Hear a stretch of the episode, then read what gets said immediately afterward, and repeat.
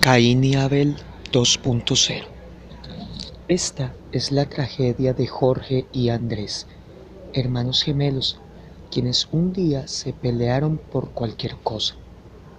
Jorge, cegado por la rabia, le dio a su hermano un golpe mortal en la cabeza. Tras vanos intentos por revivirlo, tuvo una idea. Escondió el cadáver. Luego fue a la habitación de su hermano para vestirse y peinarse igual que él.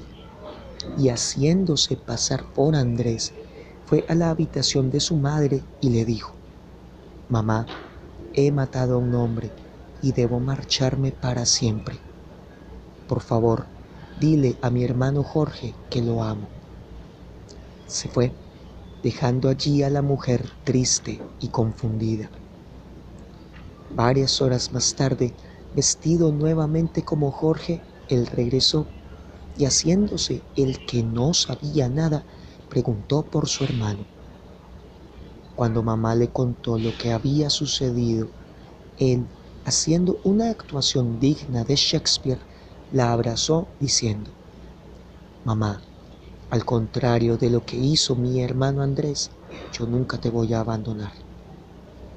La mujer, con lágrimas en los ojos, le respondió, ¿Así? ¿Y hasta cuándo pretende Caín quedarse a vivir en mi casa?